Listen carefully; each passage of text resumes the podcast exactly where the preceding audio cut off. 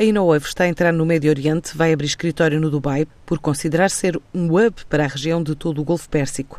Esta tecnológica portuguesa estima conseguir nos Emirados pelo menos três contratos já em 2018, que podem valer cerca de 2 milhões de euros, numa altura em que tem em estudo várias alternativas de localização, embora esteja focada num local específico.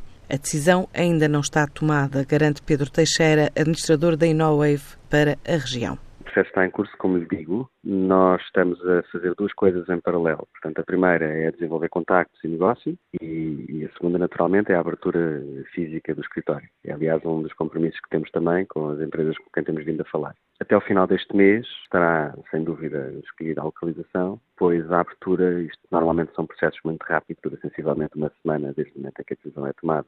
E o foco principal vai ser realmente fechar três contas dentro daquilo que é o nosso portfólio standard. Estamos a apontar sensivelmente para os 2 milhões de euros, mas eh, é, é futurologia pura porque estamos a falar de uma região com uma capacidade de investimento muito forte, muito grande, eh, mas como lhe digo, vamos testar mesmo em áreas estratégicas com investimentos porventura inferiores, mas com muito mais escala.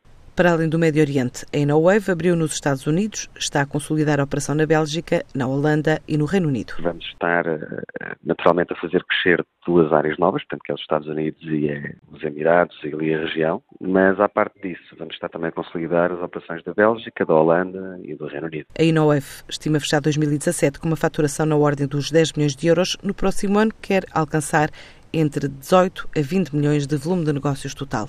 A companhia de aviação privada NetJet aumentou no primeiro semestre os voos de e para Portugal, impulsionada pelos estrangeiros que residem no nosso país, onde tem vindo clientes que são coproprietários dos jatos da empresa e que fazem parte de um total de 5 mil, dos quais 1.500 são na Europa.